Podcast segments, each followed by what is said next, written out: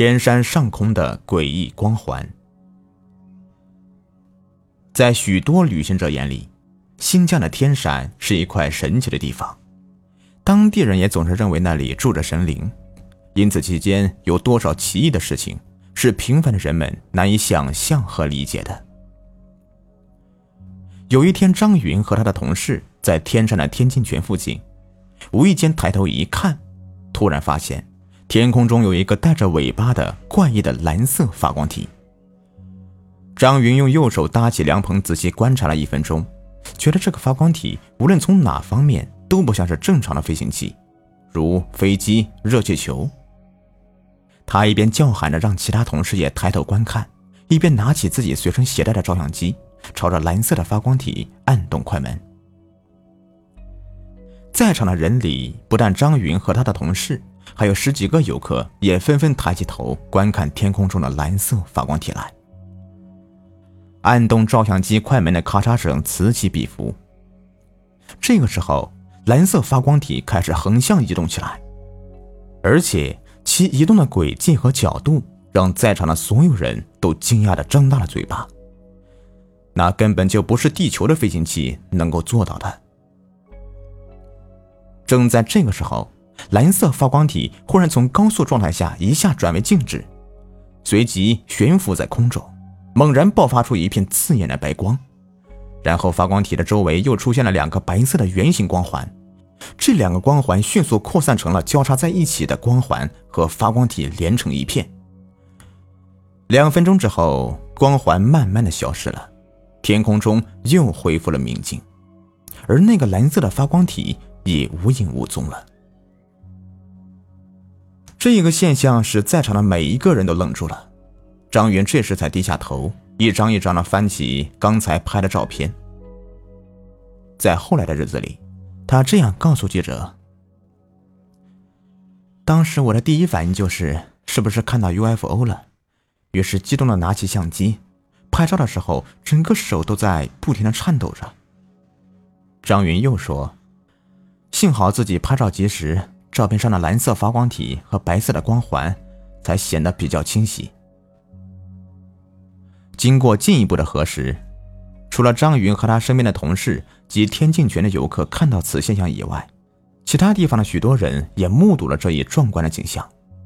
在天山景区附近的居民曹文强对这个蓝色发光体的飞行整个过程也做出了自己的见解和描述。他说：“当时自己正在家里面看房子的烟囱是否冒烟，无意间抬头一看，发现一个蓝色的光团正出现在自家烟囱的上方，形似蝌蚪，快速的向南移动着，颜色也由深慢慢的变浅，大约在三分钟之后就慢慢的消失了。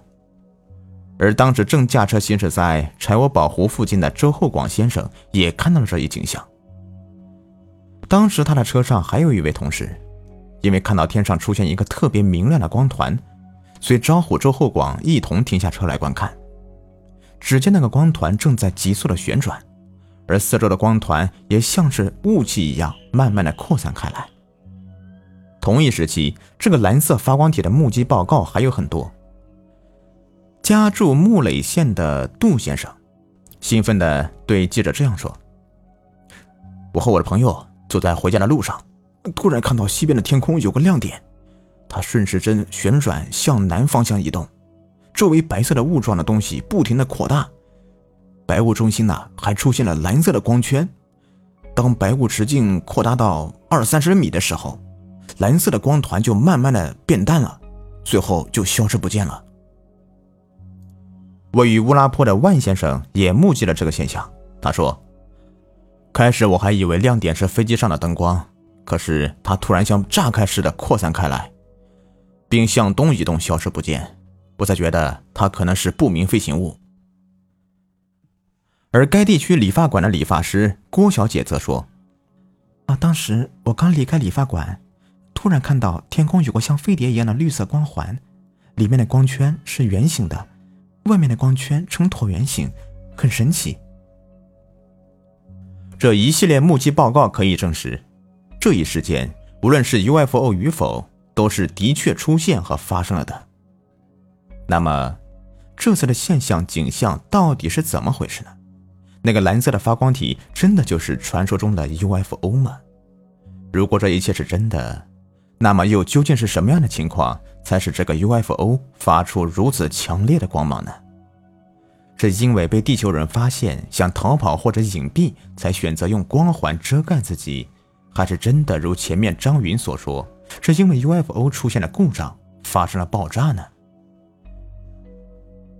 对于这一点，曾有记者就此事采访了中国科学院国家天文台乌鲁木齐天文站的研究员。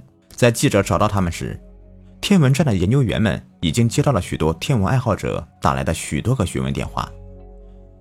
天文台的研究员们是这样解释的：“我们从昨天晚上开始就接到了来自许多地方打来的电话，他们看到这一个奇特的现象。”基本上都是在同一个时间。根据他们的描述，我们初步推断呢，这可能是一个宇宙空间碎片落在地球上。由于在降落时与大气层产生了巨大的摩擦而引起的。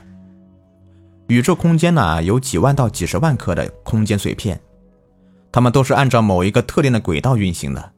当碎片脱离轨道滑落进入大气层之后，由于剧烈的摩擦，一般都呈现红色。垂直下落，越接近地球表面，其速度越慢，随后就变成蓝色。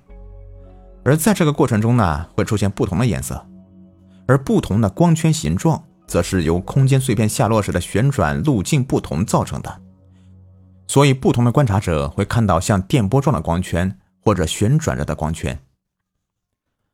据天文台的研究员们介绍，像天空中出现的空间碎片陨落的情况比较罕见。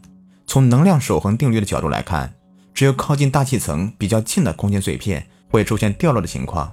在剧烈的摩擦之下，空间碎片的动能在减少，才会被地球的引力吸引到大气层，落入地球。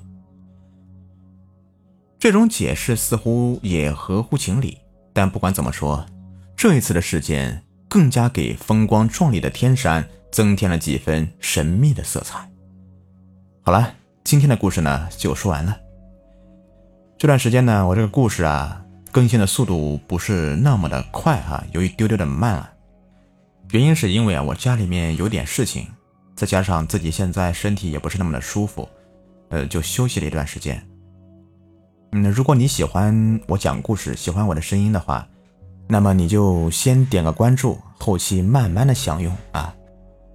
预计再来十天左右吧，我就可以每天至少更新一集。好了，感谢您的收听。